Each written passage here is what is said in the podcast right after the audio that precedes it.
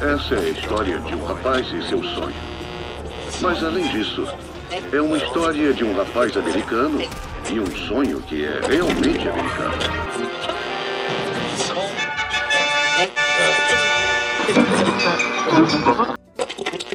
E aí pessoal, meu nome é João. Estamos aqui reunidos para falar de Lovecraft Country, né? Uma série que fala sobre racismo, segregação racial nos Estados Unidos no período da, da década de 50. E esse episódio de hoje, né, não é um sonho americano, e sim um pesadelo americano. Antes de mais nada, né, eu preciso dizer que esse episódio vai ter spoilers. Então, se você não tem problema, né? Sinta-se à vontade. Se você tem problema com isso, te recomendo você assistir a série antes. Ela é muito boa. Você consegue né, acessar ela pela HBO. Vou apresentar aqui os convidados então. Bem, hoje estamos aqui com o Max. E aí galera, aqui quem fala é o Max. E na minha vida, quem me aterrorizava não era o HP Lovecraft, mas uma HP DeskJet, uma impressora que dava problemas tão bizarros que tirava a minha sanidade e Joaquim, o meu amado irmão. Nossa senhora, beijos. Aqui é o Joaquim e eu press F para o tio George. Fernando. Aqui é o Fernando, eu adoro uma série que faz o autor se revirar no túmulo por ser um merda.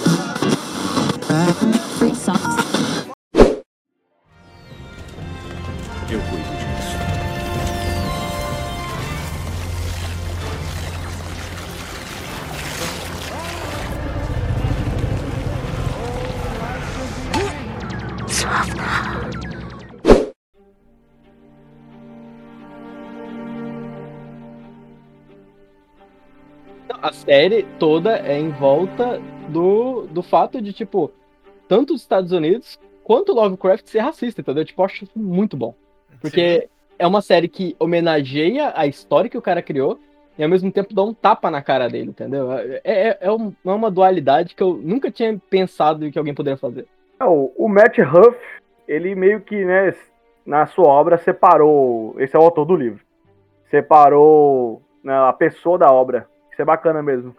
E é muito difícil também separar alguém da obra. Tipo, tu pega umas obras. Eu não lembro qual é o nome do autor agora, mas é um autor que, tipo, por muito tempo, acho que é na filosofia, na psicologia, até na sociologia, depois eu vou ver se eu acho o nome dele.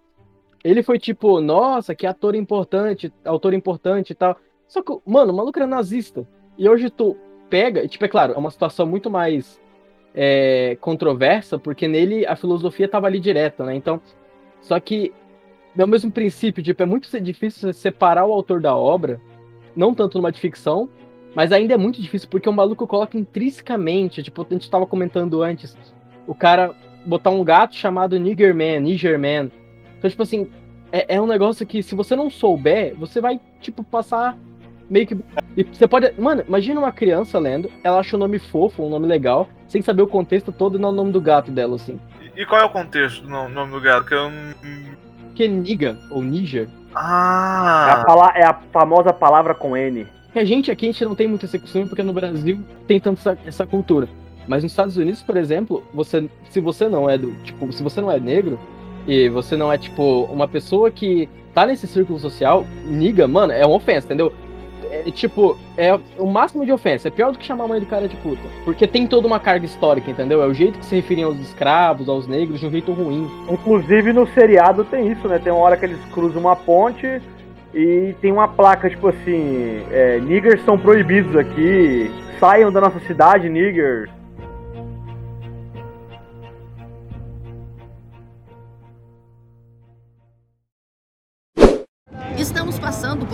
Ponte com o nome de algum dono de escravos morto. E, enfim, chegamos à Terra Prometida. Aleluia, amém. Já foi tarde, velho Jim Bem-vindo ao Kentucky. Lovecraft Country é um seriado baseado na obra de um autor chamado Matt Huff, cuja obra em português ficou como Território Lovecraft. Lovecraft Country conta a história de Atticus, um jovem negro veterano da, da Guerra da Coreia, que retorna à sua cidade onde ele cresceu por meio de uma carta que ele recebeu do seu pai. E aí, quando ele chega na cidade, ele descobre que o pai dele sumiu.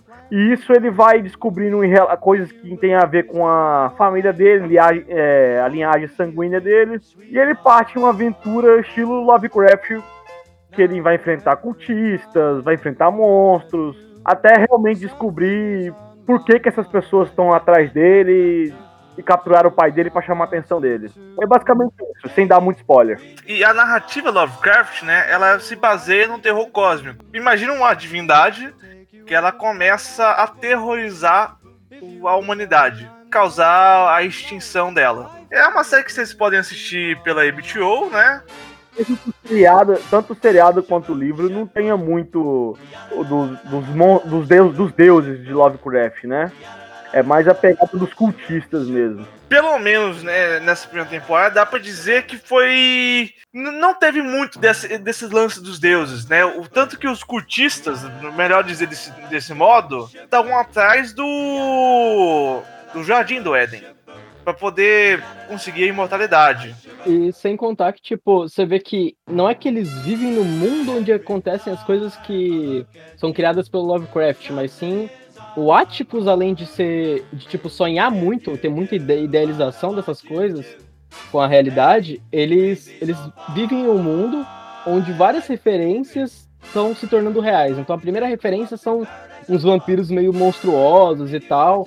E daí ele já tem até uma ideia de como derrotá-los, de como evitá-los, do que acontece se um vampiro morde uma pessoa. Então, aquilo não é um conhecimento Lovecraftiano. Duvido muito que tenham vampiros desse jeito em Lovecraft, mas é, é um conhecimento de uma cultura meio de terror dessa época.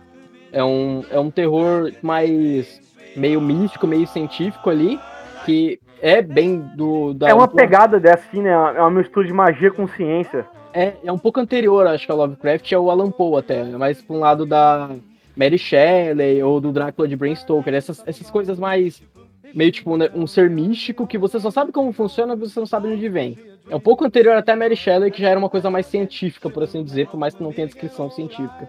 Mas eles sabem lidar com inúmeras coisas que são, tipo, ligadas a, a essa realidade fantasiosa de terror.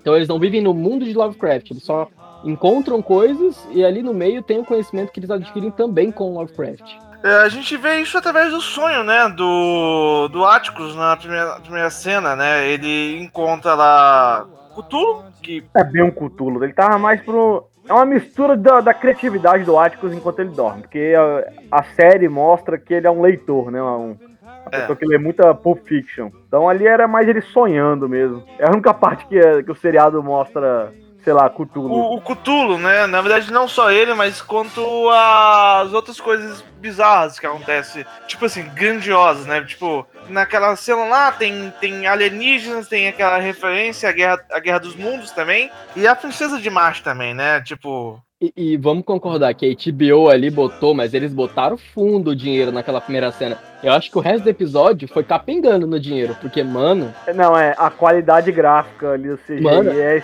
desse começo é muito boa. Aí depois mostra aqueles cachorrão esquisitos lá e aí dá uma pecada. acho que não é porque ficou ruim, é porque não tinha mais dinheiro pro piloto. Porque os malucos, velho, eles fez um, um negócio gigantesco. Mesmo que foi pouco tempo, mas imagina o tempo de renderização da. Imagina o, o, o- artista chorando de noite, pensando, nossa, eu tenho que voltar pra fazer aquele negócio. Véi, é gigantesco. E tem referência. Tipo, vocês falaram umas quatro referências aí. E ele e do nada ele acorda e você fica, não, no way. Pois é, não, realmente, você acha que o seriado vai ser essa loucura toda, esse seriado, aí ele acorda e ele só tá sonhando. Você- o seriado corta a sua expectativa e ah, quando aparece os vampiros, você meio que tipo assim, ok, não tá tão bonito, mas mano, eu achei que não ia ter nada depois daquele sonho. Eu achei que ia ser um negócio tipo full focado em, na questão dos racistas serem os únicos monstros. E, e porque aquilo lá era só o sonho dele, ele encararia eles como monstros e tal, mas porque eu não, tinha, não sabia nada. Na minha cabeça era só É. Lovecraft Country é isso. E daí, tipo, aquele negócio corta totalmente sua expectativa quando ele acorda. E daí, em seguida, já tem todo um discurso sobre o autor e a obra. Tipo, a primeira coisa que a gente falou aqui, que é o autor e a obra, eles já falam logo no começo também, que é o livro que ele tá na mão, que o herói é um confederado, que é um. É querendo ou não, um herói de um povo racista.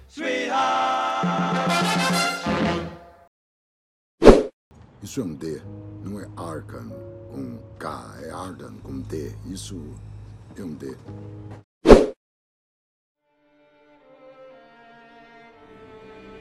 Bem, a gente descobre depois que. Ah, é, o pai dele também, não só em relação à literatura, mas, por exemplo, quando o Atticus foi pra guerra, o pai dele se né, ele, ele, ele se opôs, porque ele ia lutar por um país que não ligava pro grupo, pro, pro povo dele, sabe? E, né, de certa forma, eu acho que concordo, com o pai dele.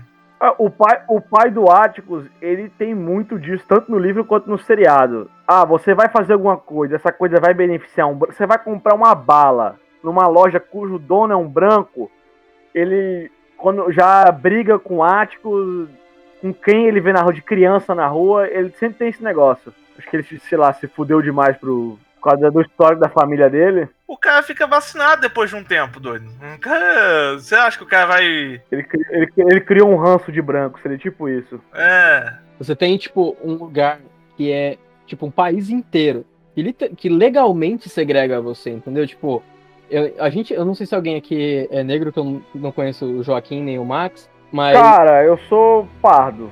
Meu irmão é mais branco do que eu. E a É. gente, eu não sei o Max, mas a gente não vai ter nunca a experiência. Tipo assim, a gente sendo pardo e branco, a gente não sofre tanto. A gente não sofre, vamos dizer. Questão de racismo, a gente não sofre. O, o pardo, às vezes, ele fica meio perdido do que ele é e tal, de, porque é uma raça muito miscigenada, brasileiro. Mas focando na pessoa negra, tipo, ela, ela sofre uma coisa que você não entende. Agora imagina uma, Sofre, se ele sofre, é muito sutil. Nem, nem É, percebe. é uma coisa meio de identidade, eu acho só, mas pensa nos Estados Unidos, um país que você tinha leis, você tinha, mesmo que elas não fossem, tá, sabe, votadas, você tinha instituições que legalmente e escancaradamente falava, olha, você não pode entrar por essa porta porque você é uma pessoa de cor. Você É. não pode sentar nesse banco porque a gente não quer que você sente no banco que um branco quer sentar. Olha, eu, eu posso estar enganado, mas se eu não me engano, era- essas leis eram institucionais, tá ligado? Era, era do Estado, não era um- É. uma loja que, que impede o negro de entrar. O Estado permite que a sua loja impeça um negro de entrar. Não é bem. Não é só isso, não. Existia é, portas exclusivas pra gente de cor. E isso é o território Lovecraft. Era aquelas regiões onde reinavam as leis de Crow. Isso é mais na região do sul, né? Em relação ao norte, as coisas já eram mais normalizadas. Então, mas ainda assim você tinha aquele racismo estrutural colocado, entendeu? É, a pessoa tem direitos, mas moralmente ela é segregada, ela é jogada de canto. Bom, ca- cara, na década de 50, que se passa o seriado, o negro não podia votar. A partir de 19- em 65, aquela com os direitos civis, Martin Luther King, essa galera aí que conseguiu direito ao voto.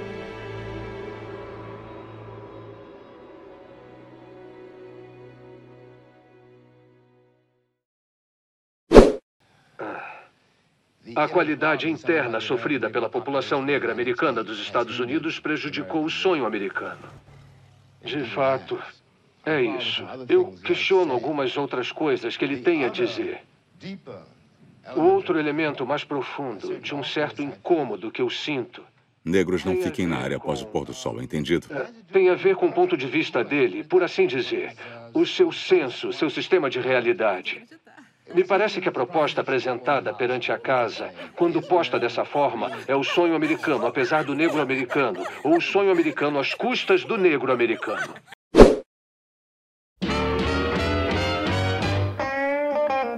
É, bem, é uma época onde não era aplicado o apartheid, né? Mas existia essa separação de negros e brancos, né? Isso era uma lei estatal. Depois de um tempo que também teve né, é, a entrada de negros em faculdades. Né? No come... Na década de 50 não permitia isso ainda. O livro, desculpa, a série, ela traz assim muito, muitos pontos históricos, né? A HBO faz, fez isso aí muito bem também com a Watman. Vocês podem ver que os dois fizeram referência ao massacre de Tuzlan. Massacre de Tulsa. E eu vou dizer pra vocês, velho, quando eu vi aquilo lá, tanto no, no Lovecraft Country quanto no, no Watchmen, eu achei, não, não é possível que aconteceu isso. Aí eu fui pesquisar.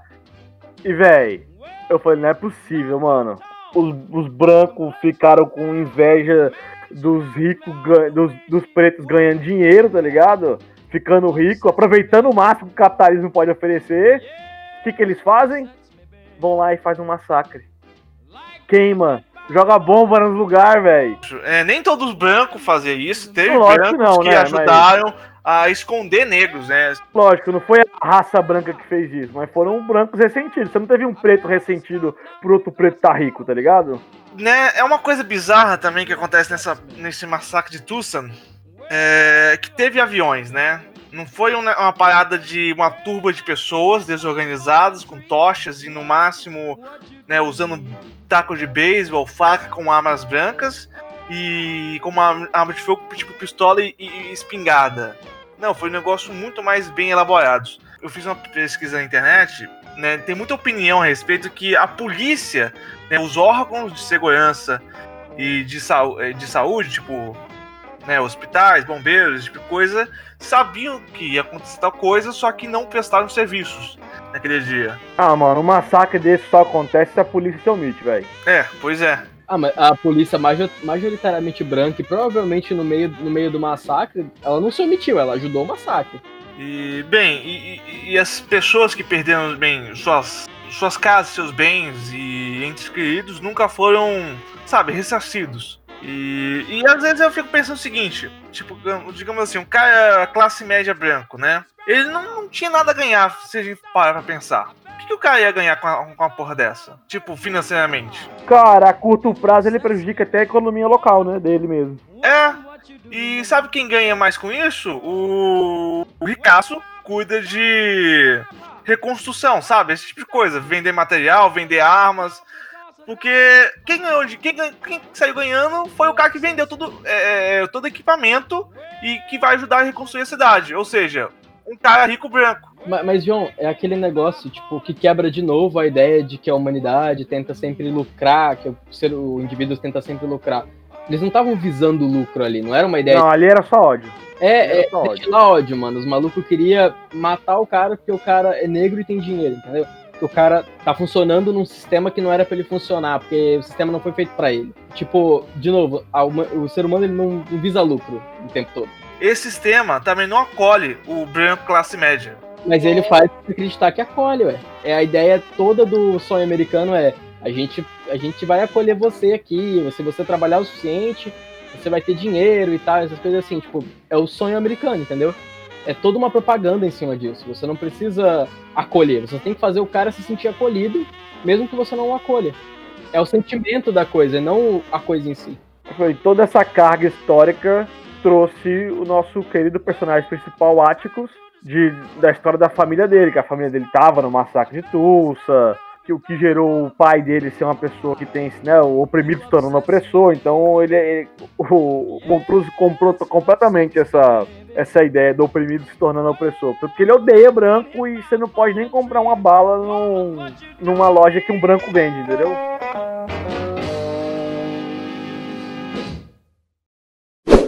Homens que são descendentes diretos de Titus são automaticamente membros.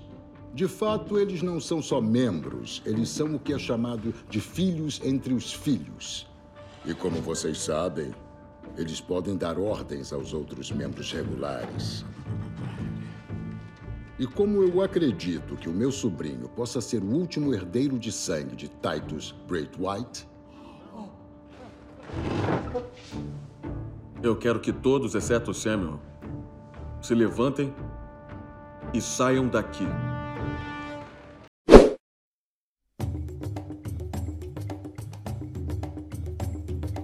Pra mim, o Atticus não é o personagem principal. Eu acho que todo mundo, assim como no livro, todo mundo tem um episódio que é seu foco.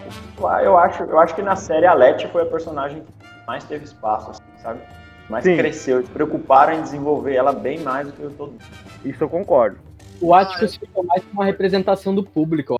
Ele sempre tá ali, ele sabe de algumas coisas, mas ele é mais uma, como posso dizer, o que a, gente, a nossa visão da coisa, entendeu? História gira ao redor do Áticos e parece que todo mundo é aquele negócio, cada um contribui para ajudar ele na jornada dele. É, é muito, é, tá, tá no meio do, do, de muitos, tipo, muitas jornadas do herói, tipo, muitos, muitas histórias que tem um herói e ele não é necessariamente a pessoa mais forte ou mais carismática, mas ele é o cara que tá no centro.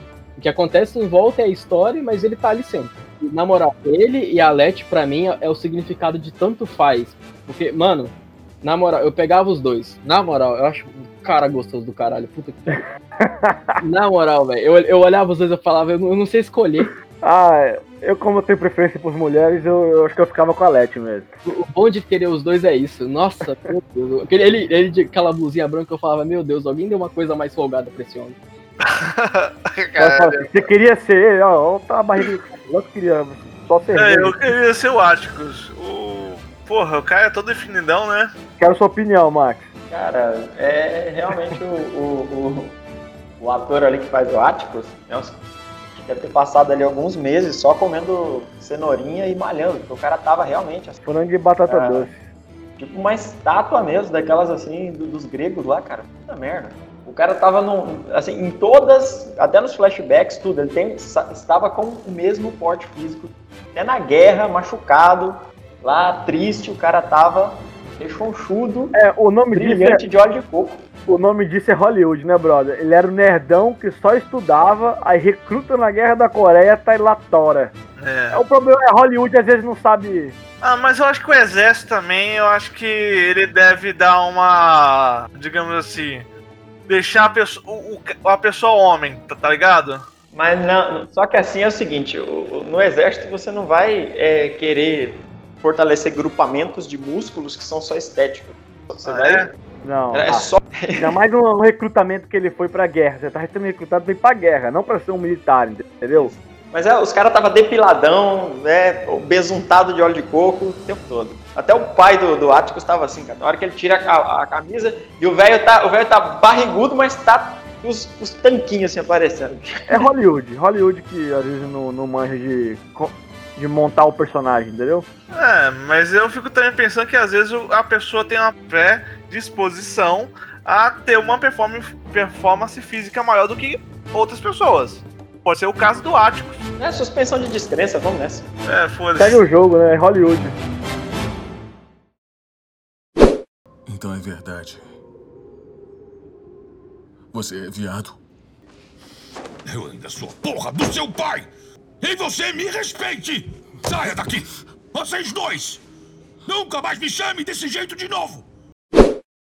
Tá, é, e aí também, né, o Atticus também é um personagem que ele também tem preconceitos, né, ele não ele não aceita muito bem o fato do pai dele ser homossexual, É, é, de novo, é aquela ideia de tipo, não deixar o personagem uma coisa perfeita e totalmente compreensível, né? Tipo, o cara também tem os preconceitos dele, por mais que ele sofra preconceitos que são é, ruins, tipo, e sofram os mesmos as segregações e até mais do que essas pessoas, ele não não consegue ter essa consciência. É, o, é um personagem real. E é um defeito dele, tem que ser mostrado e é mostrado. Eu acho isso bem interessante. Coisa muito de época, né? Na época dele, eu não sei nem se você pode falar que é um defeito, assim, tipo, defeito de caráter. ele só reproduziu o meio social. Ele reproduziu o meio social dele. É uma época que as pessoas acham que, tipo, o homossexual é doença, tá ligado? Tipo, e tipo, não é muito longe, entendeu? Essa época com certeza é, é a época onde você tem aquela mais certeza do, de chamar de homossexualismo, por exemplo, que é um termo que estava até pouco tempo atrás em livro de doença, entendeu? É uma época onde isso e o racismo, eles eles estão ali, entendeu? São coisas reais. Ele mostra como, tipo, uma pessoa que sofre racismo, ela também pode ser homofóbica. Tipo, uma coisa não anula a outra. São inúmeros círculos sociais que vão construindo esses preconceitos, entendeu? Faz um bom personagem pra mim, cara. Eu sempre tenho mais afinidade pelos mais defeituosos, cara. Todo. É no RPG, é em filme. Quanto mais degenerado o personagem é, mais humano ele parece Ah, pra então mim. você adorou o Capitão Homeland, né? Oxe, Homelander é um dos caras que eu mais gosto. Ele e o, e o, e o Billy Butcher. E o, e o Fernando, você gostou do, do Homeland, Fernando? Eu acho que o Homelander, ele, ele, é, ele é o que todo americano queria ser. Ah, tá. Não, o Joaquim queria ser, só que sem a parte do psicopata. Não dá, não dá, não dá. Ou você é o Homelander ou você é uma pessoa legal. Então eu prefiro ser o Homelander.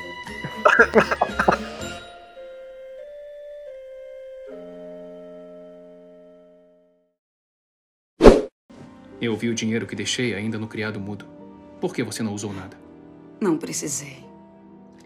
Eu aproveitei o meu dia inteiro usando a única moeda que eu precisava: brancura. William, eu não sei o que é mais difícil: ser de cor ou ser mulher. Quase todo dia sou feliz de ser ambas, mas o mundo fica me interrompendo e eu tô cansada de ser sempre sumariamente interrompida.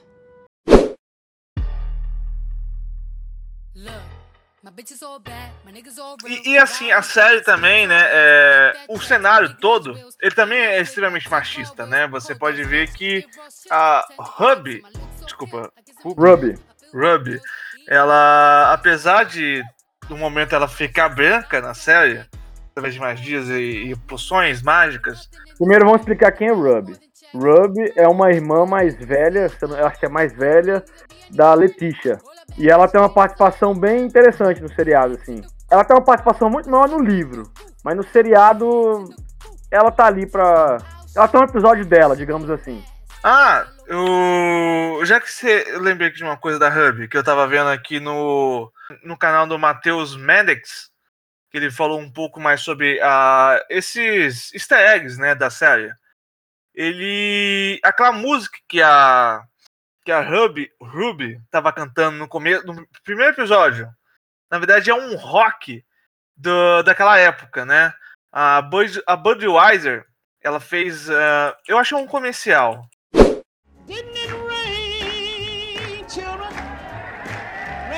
Eu não vi ele na TV, mas é porque também não assisto, né? Quando assisto é tipo Netflix. Cara, é, é um comercial que fala sobre o primeiro rock. Na verdade, foi essa mulher que criou o rock. E, e a Ruby tava cantando a música dessa mulher na, na, no primeiro episódio. Né? Uma referência aí bacana. Com, na verdade, a série sempre tem isso, né? Várias referências. Mas se tratando agora assim do machismo na, na série, a Ruby, ela chega no momento da série que ela fica branca, né? Através de poções mágicas. Ela vai andar no meio da sociedade, digamos assim, entre aspas, branca, né? Dá pra dizer porque não se misturava muito. Quando algum negro vinha morar em alguma comunidade de brancos, essa pessoa às vezes era expulsa, né? E ela percebeu que né, ela não tinha tanta liberdade por ser mulher. Ah, ela era branca e tal, mas, por exemplo, os policiais chegaram, é, foram pegar ela para trazer para casa lá daquela mansão, e ela percebeu que não tinha autoridade para falar com os caras. Tipo, ela, fala, ela podia falar, ah, me deixa em paz. Os caras não iam obedecer. Porque ela tinha, digamos assim, foi contato para eles que ela era casada. Então quem mandava nela era o marido. Cara, mas aí pra mim, eu não sei se vocês perceberam isso. É porque o. Como é que era o nome daquele loiro lá que eu esqueci agora? O policial, o loiro? É porque, é porque eu lembro do livro. No livro não tem. A, o, o, o magão lá, o Braithwaite, ele não tem uma filha. Ele tem um filho que chama Kelly Braithwaite. Tanto que pra mim é as então, aproveitaram esse personagem, criaram a menina, e tem o mordomo da menina, seria tipo isso. Ah, não, mas aquele mordomo é o Você William. lembra, Fernando? Não, é o William, isso. Ali, cara, o William é um cultista, e os policiais, você lembra que eles eram cultistas também. Então é tipo assim, ô, ô, galera, essa mulher aí, ela, eu preciso dela, traz ela pra mim. Então a fita do, do casado pode ser também uma fita que foi passado pra ela. Eu acho que uh, o que o João tá trazendo é muito mais mostrado com a Leti, por exemplo, naquela. É, a Leti, porque a Leti, ela é, eu acho que ela é aquela representação da feminista além do seu tempo. Não além do seu tempo, é tipo a feminista da série. Ela é a que mais. Forte, né? tem esse. A, a Letícia, é a coadjuvante principal, por assim dizer, o protagonista, dependendo da perspectiva. Porque, por exemplo, a primeira cena é, de fuga, por exemplo, deles, que é aquela que eles estão no carro, e que é a cena, nossa, que cena desgraçada, agoniado. É, é a primeira cena que, tipo, os malucos literalmente estão é, em desespero, porque eles têm que fugir dali. E a primeira coisa que o cara fala, mas você vai dirigir um carro? E, tipo, você entende na hora que ele, ele tá falando isso com ela porque é uma mulher dirigindo um carro naquela época. E, tipo, o cara fica, tipo, ué, como assim você vai dirigir o carro? Tipo, o tio Jorge? É, e, tipo, George. o tio Jorge fica, tipo, ok, você vai dirigir. E, tipo, ela, ela faz uma cara de, mano, foda-se, vamos fugir daqui, caralho, você tá louco? E, tipo, você entende ali a cena, e você não precisa de muitas palavras, entendeu? Tipo, ele só. É, é só aquela cena que, tipo, mostra é, de novo aquele negócio que eu falei, tipo, os personagens são reais ali.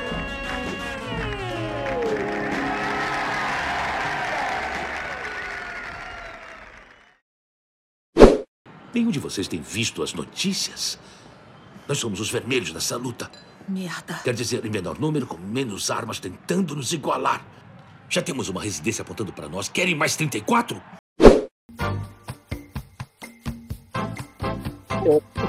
Joaquim, qual que é a maior diferença, tipo, das duas? Tipo, além de personagens e tal, qual que você achou que é a maior diferença do livro pra série? Referência, ó, diferença número um. graças ao bom Deus, tio George não morre. Mas quem morre no, no livro? Ninguém. Ninguém? Ninguém do núcleo principal morre no livro. Era, é porque não é HBO que tava escrevendo o livro. É, né?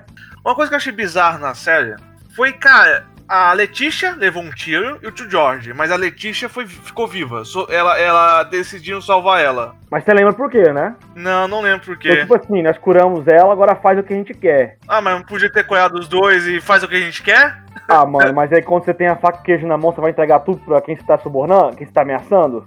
Ué, mas se eu posso matar de novo, qual que é a diferença? Ah, cara, mas é, você vai ficar usando mana assim? Você joga de mana, você já viu jogando de mago, não fica usando mana toda hora. A cena me comprou, não sei vocês. Ah, eu, eu achei que os dois poderiam ter, ter ficado vivos. Eu, pra mim, não me convenceu muito. Não, eu queria que o Tio George tivesse ficado vivo, mas. Também. Eu acho que aquele personagem é, é um dos mais ricos, né? Ele era um leitor, né, uma pessoa letrada que estu- estudava, então acho que ele tinha muito conhecimento válido pra poder passar. E quem sabe ele poderia ser uma bússola moral pro Áticos, né? Mas ele é. Ele é tanto no livro quanto no. Ele é o cara que, quando o Ático tem aqueles ataques de raiva por causa do pai dele, vem o tio George e fala: Não, calma, cara, não seja assim. Não deixe que os outros falem que você é uma péssima pessoa, tá ligado? Que bom que ele acabou sendo isso aí mesmo, porque, sei lá, é- é- é- era o que eu esperava, né? Ele, é, pra mim, é um personagem mais sensato, sensato, mais centralizado também, sabe? Mas vamos explicar esse negócio do tio George. O tio George, ele, ele, ele trabalhava criando roteiros de viagem, que era os, as pessoas chamavam na época de Green Book. É onde o preto pode ir que ele não vai ser maltratado ou caçado, entendeu? Só que aí nessa cena ele chega num lugar que aparentemente era pra ser seguro e não é mais. E eles têm que fugir. Aí uma das diferenças do livro pro seriado, a Letícia não dirige. Mas, tipo assim, no, no livro, os caras vêm com a- muito mais agressivos, os caras cercam a frente da. Da lanchonete. Ju- Junior, Junior. E ela, tipo assim, tinha tipo uns burros pastando assim numa lateral no terreno baldio. Ela faz os burros correndo na loucura em cima dos caras e aí eles conseguem entrar no carro e vazar, entendeu? É mais ou menos essa a diferença. Ela não dirige, mas ela que cria a fuga. Tem o poder do personagem, mas não tem aquela. aquela É, não teve. Foi, um foi diferente, tipo assim, o objetivo do cenário. É, tipo, eu achei, eu achei que ia ser interessante. Eu acho que deve- ia, ia ser difícil fazer uma cena assim pro, pro audiovisual. Se fizessem bem, ia ficar muito foda. E eu acho que eles quiseram trocar também por causa da facilidade pra ter uma crítica mais é, explícita ali, né? Tipo, uma, um empoderamento mais explícito ali. Mas eu achei interessante que eles não perderam tanto a essência do personagem fazer alguma coisa na cena. Não, no mundo que a gente vive, sempre vai ter uma referência ou outra assim, por causa da nossa realidade. Eu não sei se vocês estão acompanhando o, o Deuses Americanos. Não, não sou acompanhando, não. Eu li o livro, mas eu parei na primeira temporada da série e não animei de continuar. Não porque não era ruim, é só não que era. Gostei muito, Por só que exemplo, tem um personagem lá que é o deus, é o Mr. World, que ele basicamente significa a globalização, né? Então, no, na época que o seriado foi escrito, foi estava sendo dirigido, o, digamos que o pêndulo político estava pra direita. Aí ele era o cara branco, hétero, de terninho dos anos 50. No- na terceira temporada agora, digamos que o pêndulo político deu uma mudada, ele é, ele é uma executiva negona, gostosona, tá ligado? De nariz empinado. Aí chega o Technical Boy, que é o tipo deus da tecnologia, ele vira e fala: Nossa, uma mulher negra empoderada, gostei, combina bem com os, os tempos de hoje em dia. Então, tipo assim, todo, toda obra, hoje em dia, vai ter uma coisa assim. Eu acho que isso é uma crítica dentro da crítica, na verdade. É a crítica dentro da crítica. É, é, tem um negócio que é, é, não é muito mais, mas é muito mais visto na cultura LGBT, que é o pink money. Você, por exemplo, pega uma, é, uma, uma indústria grande, um, um mercado grande, e fala, olha aqui, é, a gente agora apoia os LGBT. Mas, na verdade, você só pega lá, bota um arco-íris e fala, compra o nosso produto. E é isso, entendeu? Você não Por que, vê... que você os LGBT? Porque eu gosto de dinheiro. É, tipo, você não quer os, ca os caras não estão apoiando a causa LGBT, eles estão querendo vender pros LGBT. Eu acho que é, a ideia da. Não, eu não eu teria que ter a série pra saber se é isso a minha interpretação.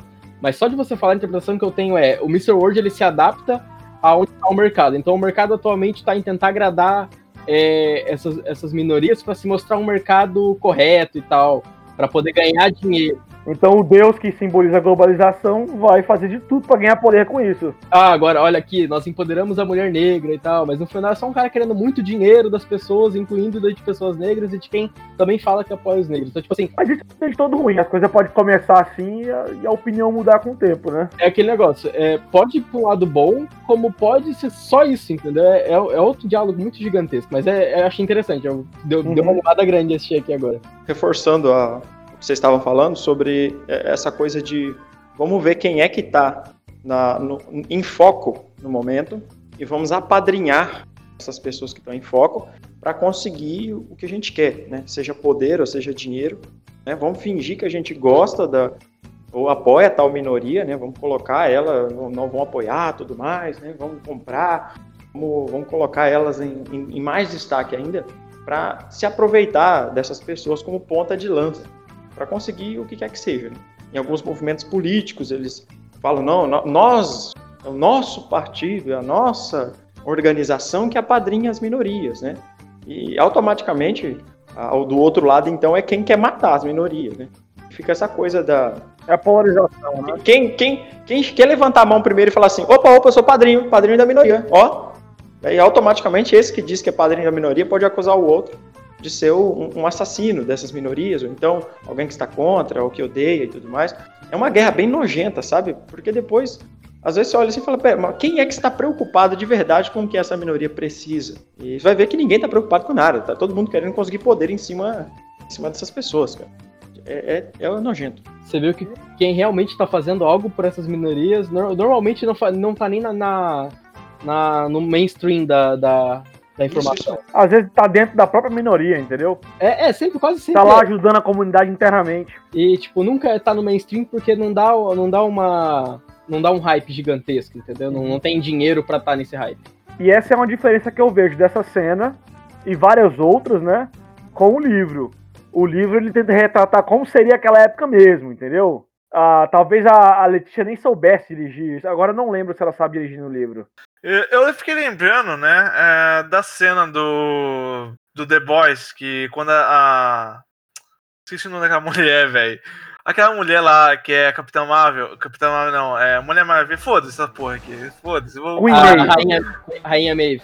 Ah, isso aí, é. Ela, ela diz que, que ela é bissexual, mas aí o pessoal, tipo. Não, bissexual não vende.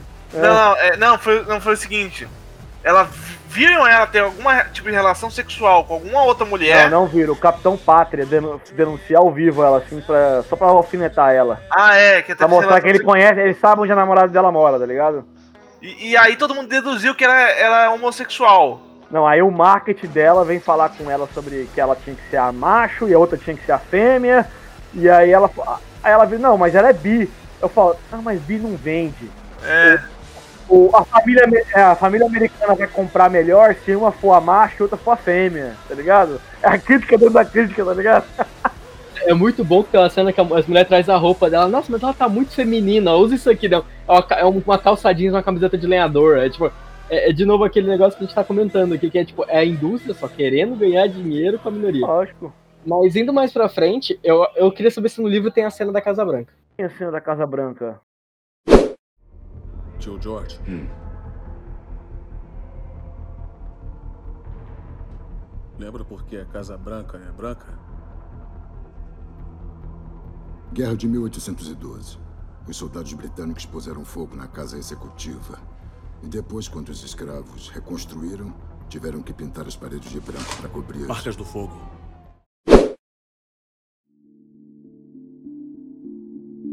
Tem, igualzinho, igualzinho. Essa cena, eu, eu, eu, nem fui atrás de saber se era verdade, porque pra mim, foda-se. É, eu achei incrível. Tipo, como eles descobrem. O George explicando, é igualzinho. Tem, ó, até o terceiro episódio ele é muito parecido com o livro. Chega na casa mal assombrada e muda completamente. Pelo que eu lembro aqui, faz um tempinho já que eu tinha esse episódio, é tipo, é muito interessante a cena, porque eles estão lá, eles entram na loja, e em tese era pra ser uma loja de uma mulher negra, e essa loja, ela era um... Negra ou de alguém que não tem problema com negro, né? É, uma, uma loja de um ponto seguro, como você falou, do Green Book e tal. E daí eles entram na sala, na, no, no, lugar, né? E daí é, é, muito interessante como o tio Jorge, ele é, ele é meio com... Eu, no RPG ele teria o diploma, assim, né? O maluco, ele independente da, do, do que ele tá falando, ele sempre tenta manter aquele tom de voz meio sereno, meio tipo de diplomacia, a gente não tá querendo causar mal a ninguém aqui. Uhum.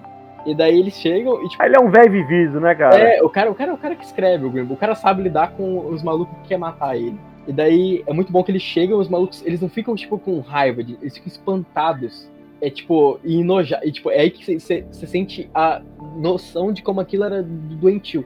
O atendente, que ele é um. O atendente não sabe o que faz, mano. É, ele é novo. é, o moleque é tão novo que ele provavelmente não sabe nem o porquê que ele tem esse Ah, medo. é, às vezes ele nem é tão preconceituoso, ele só, velho, vai dar muita merda esse preto aqui. O preconceito dele deve ser baseado totalmente em medo. Tipo, por exemplo, uma criança alemã, ela tinha mais medo do que ódio de um judeu. Ela- ela- porque, tipo, eles até usavam aquelas. Por que ela odeia o judeu? Hã? Ela, a criança alemã não, não, não tinha noção porque que ela odiava o judeu, tá ligado? Ela tinha medo. Ah, judeu tem nariz grande, come criancinha e é dono dos bancos, tá ligado? E eu tô pobre por causa do judeu, era o que o pai dela falava.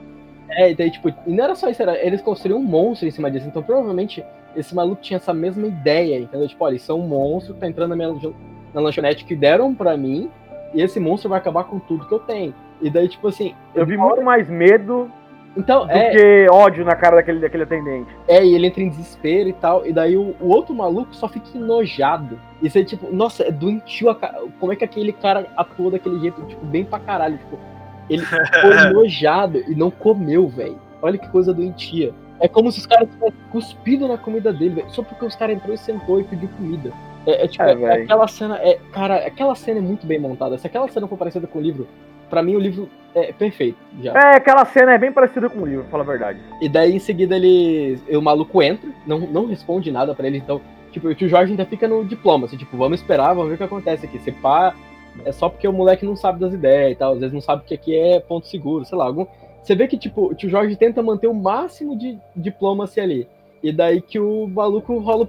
Indo muito pro RPG, porque é uma cena muito de RPG, eu diria. Tipo, é, ele rola o Perception, sabe? Ele vê que o lugar tá todo. Vai dar merda. É, é tipo o mestre fala, então, você nota que o lugar tá todo pintado de branco recentemente.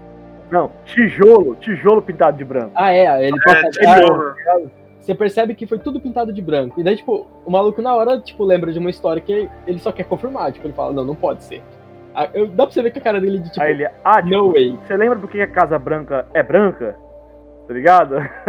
Pô, E daí vem a história de, co- de. Eu não lembro direito qual que é a história. Que, tipo, eles incendiaram a Casa Branca e daí depois eles pintaram é, tudo. É, mas não incendiaram a Casa Branca por questões raciais, era outra questão, né? E daí pintaram tudo de branco pra não. Pra Esconder cobrir as manchas de queimadura. Isso aí. É. Na hora os caras se tocam de ok, deu merda, vambora daqui. E o cara pegando jujuba ali. Na verdade, o cara tava com medo porque ele sabe o que aconteceu no passado. Olha só, vamos, vamos pensar bem. O dono anterior era uma mulher negra. Ou alguém que, apo- que não tinha problema com negros. Eles não definem isso certamente. Mas pelo jeito que ele fala dela, é- parece uma pessoa bem próxima. Mas assim, aquele local foi queimado. Ou seja, o, dan- o dono anterior foi queimado vivo naquela casa. Ou naquele Dwiner. Sacou? Então eles já sabiam o que tinha rolado. E como nos Estados Unidos o xerife, xerife é eleição, e sempre foi eleição e não é concurso público, né? Então o xerife é a coberta. Ó, no livro não deixa claro que ele ligou pra alguém. No livro mais parece que eles já estavam sendo seguidos desde a hora que eles entraram na cidade. Porque não mostra a cena da Letícia no banheiro.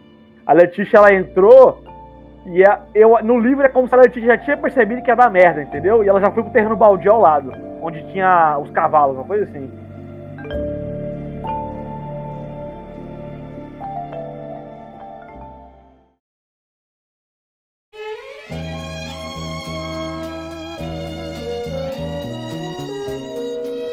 Nem tudo é um mar de rosas, minha gente. Então, temos aqui algumas críticas que achamos bem válidas.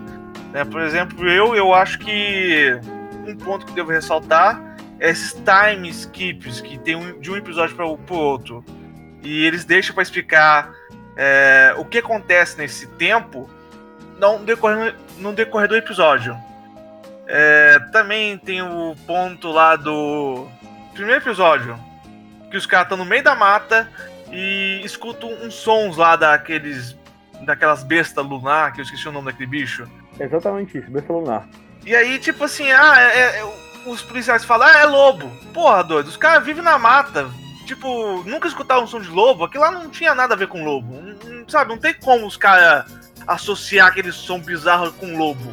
Ah, João, mas aí também é, é um, sei lá, é a situação, o nervosismo. Os caras estão prestes a executar os caras. Não Maluco. ao que tá Eles, redor. fazem, eles devem fazer aquilo lá todo final de semana, doida. O que, que é finalizar umas pessoas, Joaquim? Pra, pra aquele povo? É segunda. É, é normal pra eles já. Tipo, depois mostra que os malucos estavam tão focados em fazer o que eles queriam fazer ali, de tipo, matar os caras só por, por prazer ali, pra, por questão de limpeza, por assim dizer, que eles, tipo, o cara ignora o maluco se transformando num monstro do lado dele. É, Talvez também por E atira- o cara nem pensou em atirar nos caras e deixar os caras como isca pra ele poder vazar, né? Não, é, o maluco, o maluco tem pânico ali com aquela situação, mas realmente a hora dos lobos eu fiquei, porra, mano, mas aí não, porra. É, é uma, da- é uma das coisas que eu fiquei meio. dá uma sensação meio ruim. É essa coisa mesmo dos vilões, né? Os vilões são todos homens brancos. E assim, às vezes, a, a vilania, a, a ânsia de fazer eles parecer o mais mal possível para combinar com o clima da época, né? E misturar isso também com o Lovecraft, coisa do, do inimigo ser um negócio demoníaco, né? E ao mesmo tempo na série, por abordar essa questão racial, ele também ser um racista.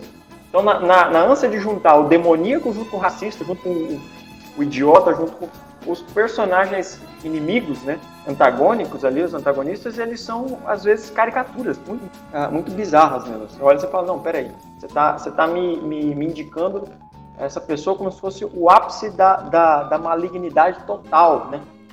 Uma, uma vontade muito grande de, de colocar essa pecha em tudo quanto é homem branco que aparecia, assim.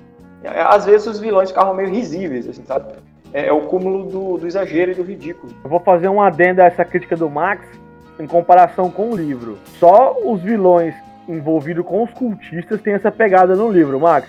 De, de serem o, o cara que odeia por odiar e quer usar eles como ferramenta, tá ligado? Sim. narrativa também do, do PH Lovecraft, ele descrevia né, os seus monstros né, com a sua pegada racial, por exemplo, de judeu. É, o Lovecraft, ele, ele fazia essa pegada caricatura com os negros. Aí o que, que o Matt Huff fez? Fez com os brancos, entendeu? É.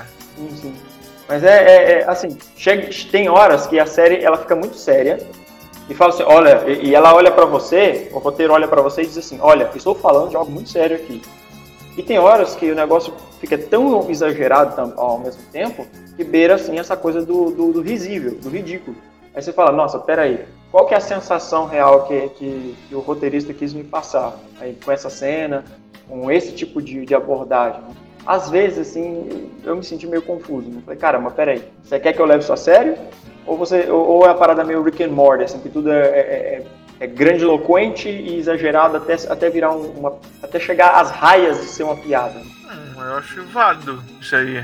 É uma interpretação interessante. Talvez seja tipo uma contracrítica, como às vezes alguns personagens do Lovecraft tinham também essa ideia. E daí, tipo, eles tentaram jogar isso na série. Tipo, realmente, tem horas que os vilões, eles são vilões, vilões, tipo. Só que um vilão que, tipo, eu achei que foi muito bem interpretado, porque ao mesmo tempo você vê que o cara, ele tá envolvido, só que. Então, tipo, eu acho que tem momentos que os vilões, eles se tornam. Por exemplo, aquele maluco que tava com o xerife. É, aquele, aquele maluco é um vilão, tipo, é, padrão burro, entendeu? Tipo, não precisava. É o capanga, né? O capanga burro, né?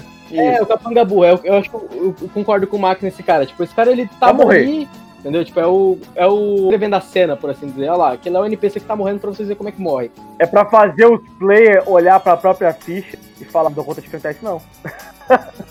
Outra coisa que eu lembrei, por que, que o Atticus fica ligando pra coreana, mano? Aquilo ali eu não sei se é ilusão dele, se é loucura da cabeça dele. Eu acho que é, de novo, a ideia de, tipo, o tique do personagem, entendeu? Tipo, ele tem um tique que ele não consegue largar. Eu acho que eles não souberam construir Mas, bem. mas assim, cara, ele foi pra cama com a mulher e ela virou um monstro. Por que, que eu ligo pra ela? Boa pergunta. É a pergunta que fica, Max, ela responde quando ele liga? Ela fala assim: você não devia ter voltado pra casa, você não devia ter voltado pra casa. Tipo assim, mano, o monstro tentou te devorar na cama, tá ligado? Aí você fica com o telefone do monstro e de vez em quando você dá uma ligada. Estou como? Você não conhece, Max. Ficou meio zoado. Ótima explicação, me convenceu, Joaquim. Derrubou meu argumento. É, quando ela aparece na, na casa lá da, da, da Leti, ele falta escorraçar a mulher, mandar embora, some daqui. Mas por que, que você ficava ligando pro diabo da mulher então, rapaz? Parece que o, o episódio teve diretores diferentes. Os epi... O quê? Parece que os epi- alguns episódios tiveram diretores diferentes, tá ligado? É, né, deve ser igual o Mandaloriano, né? Cada um dirige o episódio de um jeito que entende. Eu não permito ninguém falar mal de Mandaloriano na minha presença. Não, não, não. Eu, eu- o Mandaloriano é ótimo, cara. É ótimo. É, é verdade. Eu Por ver. mais que os episódios sejam dirigidos por pessoas diferentes, tudo, todas eles conversam. Eu, eu sou fã de Star Wars que gosta dos prequels, então vocês tomem cuidado. Ah, tá, tá, bom, vamos cortar essa assunto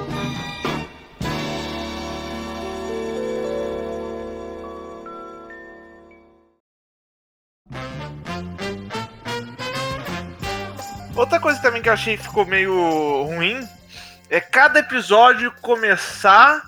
Por exemplo, o episódio começa com um problema. E esse problema tem que acabar no final desse episódio. Eu acho que isso não combinou muito bem com, com Lovecraft Counting.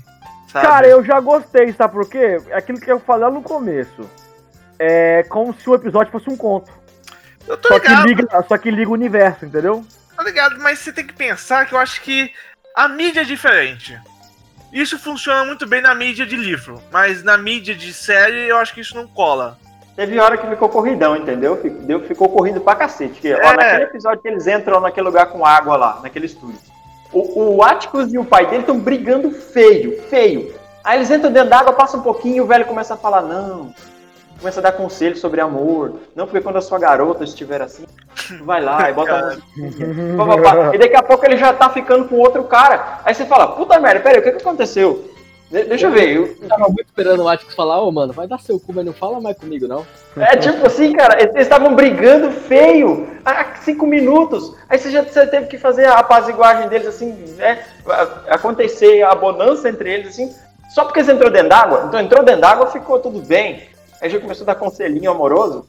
Sem falar que talvez, né, se não fosse desse jeito, o Joaquim, é, aquela mulher, que eu esqueci o nome dela, A Índia. Que eu... A Índia com pênis e vagina. é, porque ela, ela fala que pode ser homem e mulher, mas foda-se esse detalhe. Ela só nasceu hermafrodita. Não tem magia aí. Mas foda-se esse detalhe também. Ela, é, talvez ela não precisava ter morrido. Não daquela forma, não de um jeito que ninguém sabe o que aconteceu com o corpo dela, né? Porque ela morreu e sumiu. Ela evaporou. Tipo, Isso. o cara escondeu aonde um corpo de um adulto? Vamos, vamos gastar 50 mil dólares de efeito especial pra fazer o esqueleto virar uma índia. Vamos botar a mulher atriz lá pra aparecer pelada, pagar ela o cachê dela pra aparecer sem roupa e vamos matar ela 10 minutos depois? Bora. Não, e detalhe, você é, o, o Montrose mata ela e parece que ele. Tá, pô, ele é um vilão agora. Não! É. É, de graça! Não serviu pra nada! Nadinha. Cara, é. E aí, aí que eu falo, se não fosse nessa pegada de conto, talvez ela teria uma participação maior. Não. Ela, ela Não teria bota uma a culpa no maior. conto, não. Não bota a culpa no Ia conto. virar telecurso, tá ligado? Ele falou, a gente vai ensinar inglês pra ela. E eu pensei, pô, vai virar, vai virar aula de inglês agora. Vai virar... Não, podia passar isso em off, sabe? De um episódio pra outro, esse time skip. Nesse meio tempo. Cadê a mulher? Sumiu! Não precisava mostrar o cara degolando ela. É, mas aí que tá, onde que foi aquele corpo, velho? Não, não dá. O cara escondeu aonde? Né? Não só esse corpo, mas aque- aqueles, aqueles, aqueles caras lá da KKK que invadiram a casa no terceiro episódio, né? Não, calma, eles não eram kkk, eles só eram pessoas que odeiam pretos. É, racista. O corpo também evaporou daqueles caras, velho. Sabe? É, é fácil assim esconder corpo de gente, na mais. Porra, é adulto doido. Não, não, velho. não, mas quem matou aqueles caras foi o fantasma Foi- da casa. Não, beleza, e ele o mesmo fantasma. escondeu os corpos. Mas aonde que esconde o corpo de um adulto? Ué, doido, foi no porão, vocês estão lembrados, né, Aquele gente? túnel lá, cara, ele aparece depois. Quando a Leste tá dentro d'água lá, ela vê o cara e fala, nossa, acho que esse é um dos meus vizinhos. Eu não lembro dessa fala, não, mas. Acho que eu lembro. Ela fala. Foi, falou uma porra dessa aí, velho. Tá aí que a coisa é bem diferente. O, o fantasma da casa não faz experimento Frankenstein. E o fantasma da casa fica na casa. E a Letícia ganha o controle da casa por meio de um jogo de xadrez contra ele. Ó, vai virar é, o gambito da rainha aí, né? É, não, e tipo assim, como eles conseguem derrotar os cultistas no final é graças a esse fantasma da casa que passa um ritual pra eles, tá ligado? Caramba. Em troca deles dar uma informação sobre o filho dele perdido. Ele tinha um filho que casou com uma empregada negra e ele era racista, mas o filho dele não, tá ligado? Aí fugiu. Então não é tão pesado igual a série. Acho que a HBO talvez ela tenha essa pegada em suas séries e deixa tudo mais pesado É. propositalmente. É tipo incomodar o público mesmo, sabe? É, só que você paga um preço por isso aí, né? Você gasta dinheiro, gasta tempo de tela, gasta os atores para fazer um. Eu vou fazer um negócio aqui que não, não tem um lugar que não seja só o lugar de, de ser incômodo para as pessoas. Aí eu acho muito arriscado gastar dinheiro para fazer só isso. É, não, eu assim, então, foi válido o massacre de Tuzla. É um fato histórico, as pessoas precisam, Sim. tipo, conhecer, é importante. Mas esse, esse horror né, que aconteceu no episódio 3 talvez foi desnecessário.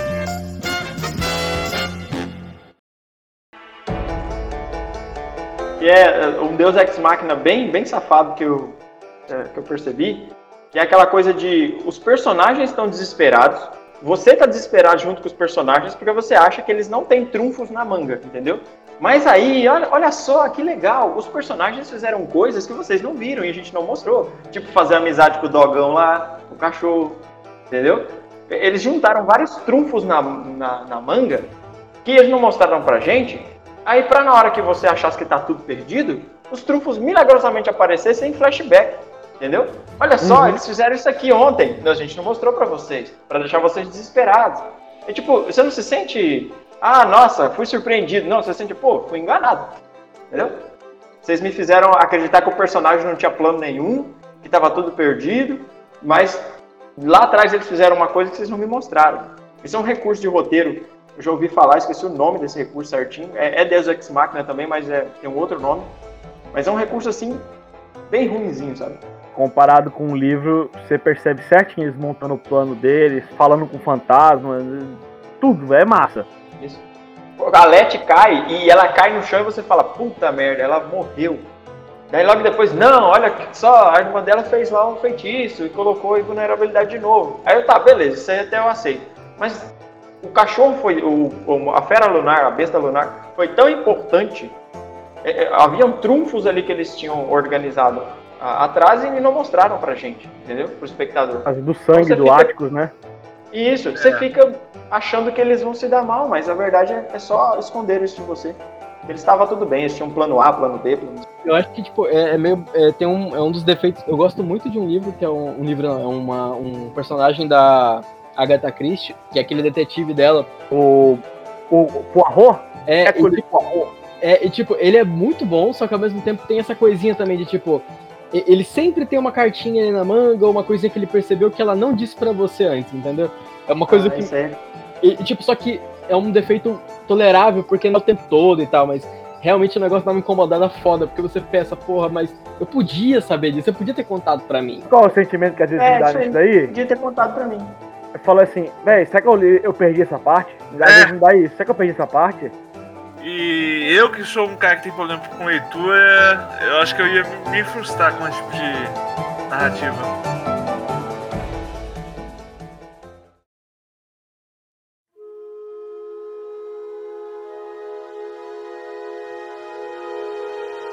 Tá. Como alguém que não leu o livro, então não tenho um, como fazer uma comparação, eu só tenho a série como é mídia única. Para mim, mano, funciona muito bem. Tipo, foi uma série muito, eu tipo, eu consegui assistir muito bem. Eu demorei um pouco, mas não, não era uma coisa cansativa. Eu gostei muito da série. Tem os seus defeitos, tipo, concordo com muitos defeitos que, o, que vocês trouxeram aqui. E alguns outros eu até acho, tipo, ok, eu até gostei disso aqui, mesmo que eu saiba que, tá, que é ruim, entendeu? Tipo, eu, às vezes eu tenho isso, eu admito que é ruim, mas eu gosto. E, só que é uma série que, caralho, é uma série que me fez gostar desse mundo de novo. Às vezes eu até volte a ler os contos ou leio esse livro também, porque é um tipo de temática de terror que eu gosto muito. É uma das poucas temáticas de, tipo, de não ser a melhor série do mundo, mas o roteiro me agradou na maioria do tempo. E ao mesmo tempo me libertou de um bloqueio de leitura, meu. Então, para mim, eu recomendo muito essa série, ainda mais para quem gosta muito dessa temática e quer ver atores que não estão no mainstream, tipo, de atores não são atores principais. Então você vai ter um cara que está sendo construído ali, mesmo que ele já tenha atuado em outras coisas. Então é uma série que traz atores muito bons por, por saberem atuar, e uma série que traz um roteiro que eu gostei pessoalmente, por mais que tenha algumas falhas, e também uma temática que, nossa, muito foda. É, recomendo totalmente essa série. Falei, eu sou até, eu, eu sou suspeito para falar, eu sou quase uma beat de Lovecraft. Se eu olhar pra minha estante aqui atrás, eu acho que eu tenho quase todos os contos, tá ligado? Então, assim, o seriado no geral, o roteiro me agradou, mesmo com alguns defeitos aqui e ali. O elenco é. Não, o elenco não tem nem o que falar, mano. Os três atores principais lá, os caras são muito bons. A Letícia, o. Eu, pra mim, eu, minha preferida é a Letícia, tanto no seriado quanto no livro. Que a Letícia no, no livro ela é muito mais badass, tá ligado? Mesmo estando na sua, estando na sua época. E, cara, o episódio 7, gente, é uma droga pura, assim, de, não que é uma droga de ruim, ele é uma viagem pura. Mesmo ele sendo mais ou menos parecido com como acontece no livro. E se você gosta desse tema de cultistas, ter, e não tem só o terror cósmico, tem bem muito mais terror real, por causa da situação do meio social que eles vivem do que terror cósmico no seriado, né? Mas se você gosta dessa pegada de cultistas, magia e ter que fugir de um lado e ter que investigar uma coisa que você nunca viu na sua vida e descobrir que o mundo é muito mais embaixo, seriado é para você. Eu também não, não sou um grande consumidor das coisas do Lovecraft, o que eu sei de Lovecraft, assim, eu sei por cima, assim, que está na, na superfície da, da, da cultura pop. Uh, coisas são inspiradas nele e tudo mais, não li os livros. Mas a série, ela é muito impactante, sim. Eu recomendo assistirem a série. Realmente é, é, é muito, é muito boa no, no aspecto da atuação. Realmente os atores estão dando tudo de si. Dá para ver assim que está todo mundo se esforçando muito. Né? Os diretores estão de parabéns porque conseguiram isso dos atores. Isso não é mérito só do ator, é do diretor também que está conduzindo tudo aquilo. Quando o, o, o ator está mal dirigido, ele fica, ele faz o papel errado. Eu fiquei muito admirado com o esforço mesmo, o esforço de todo mundo ali, dos atores. Tá? Tem, às vezes você vê aí alguns filmes, atores que não estão nem se esforçando para fazer o papel porque já estão de saco cheio ou alguma coisa assim. Tipo o Anthony Hopkins, nos últimos filmes que ele, ele não está nem se esforçando. O Keanu Reeves, às vezes, que ele parece que só, só sabe atuar ele mesmo. E esse, esse pessoal, o elenco, está de parabéns, a fotografia está ótima. É um show visual em todos os episódios. Não consegui perceber a, a queda no orçamento de, de, nenhum episódio de efeito especial. Né? Então, assim, é, é, de encher os olhos, tanto pela atuação quanto pela fotografia.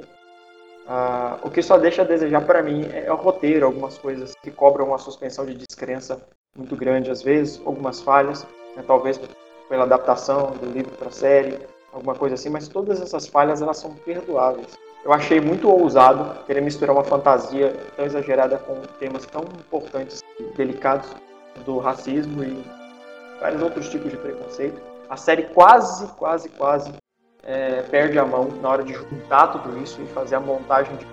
Em alguns lugares ela se perde, mas é um, um ótimo exemplar. Uma série muito boa, recomendo. Embora os problemas que eu citei antes, né, na, na das críticas, eu, eu super recomendo, né? Mas, assim, eu vou ser sincero. É, o meu ponto de vista é um ponto de vista de um cara que nunca leu os livros, nunca leu os contos.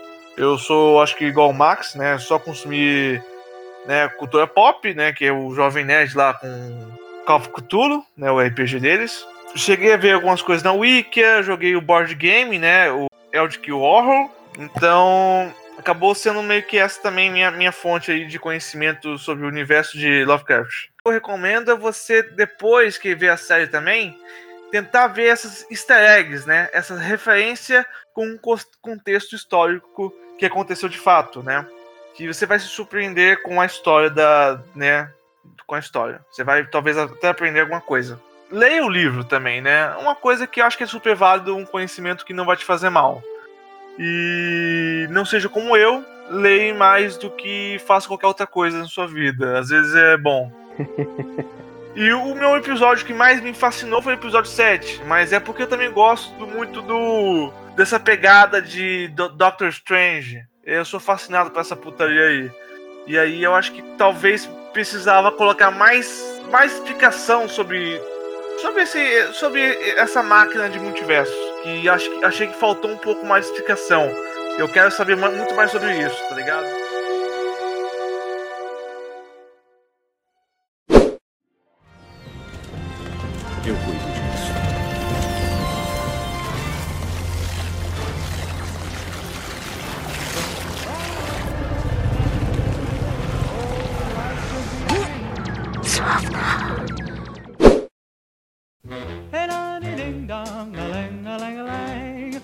Pessoal, a gente terminou o episódio E se vocês quiserem mandar alguma sugestão, algum pedido, algum recado, nosso Gmail vai ficar na, na descrição. E se você gostou né, do episódio, como nós fazemos podcast, você pode nos apoiar seguindo nossas redes sociais e compartilhando né, o, o nosso podcast com seus amigos e familiares. E temos também um podcast sobre psicologia, né? Então, se você gosta desse assunto e gosta do nosso formato, talvez você possa curtir também. O link também vai estar na descrição. E também eu estou na Twitch, né? Se você gosta de ver gameplays e tal, principalmente de Final Fantasy XIV, eu estarei lá, não todos os dias, obviamente, porque é, eu tenho faculdade, trabalho, eu tenho que editar podcast, são outras coisas também, né, por fora que a gente quer fazer, tipo ler livros, né? Eu, eu fico nessa luta, então todo dia não dá, mas todo final de semana é certeza. É, ainda não tem os horários, né, fixos, mas em breve eu vou fixá-los e vou colocar lá no Moel, bem planejado, legalzinho. Esse é o fim e me despeço aqui de todos que ouviram. Até mais, um forte beijo e um forte abraço, e um forte abraço e um beijo.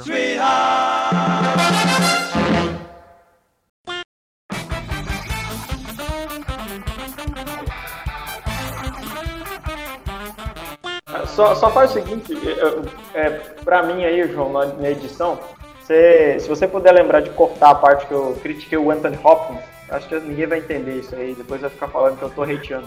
É porque o Anthony Hopkins tá velho, cara. Ele, ele tá velho e rico, ele não precisa mais disso, tá ligado? Isso, não. Ah, Tu, tu, tu já assistiu Silêncio dos Inocentes, né? Aham. Você vê o nível de atuação, de Não, esforço que não. ele tá fazendo naquele filme? Ele e vê é o que Odin, ele tá cara. fazendo pra ser o Odin, cara. Nossa. Não, não, é, não, é sem graça. Sem graça. não graça. precisava do Anthony Hopkins como Odin, na moral. É sério, Não, cara. mas, Ele, assim, ele, ele tava cagando opinião, nesse papel. Todos os filmes do Thor são ruins. E eu sou bicho do Thor, tá ligado? Mas todos os filmes dele são ruins, até agora pra mim. Sim, eles não são muito bons mesmo. Eu adoro quando ele faz o Thor, cara. Não, o Anthony Hopkins fez o Thor. Mas aí você aí você corta aí, porque senão a pessoa vai falar, nossa, cara, quem é o maluco lá do interior de Rondônia pra criticar Anthony Hopkins? Então você coloca do Max e coloca eu falando, é porque ele tá velho e rico, tá cagando pra tudo. Ai, cara, ah, se for assim, pode colocar. Daí o Joaquim vai comigo também. eu vou pro limbo, eu vou ser cancelado junto com você. Isso, por favor. Falou, galerinha.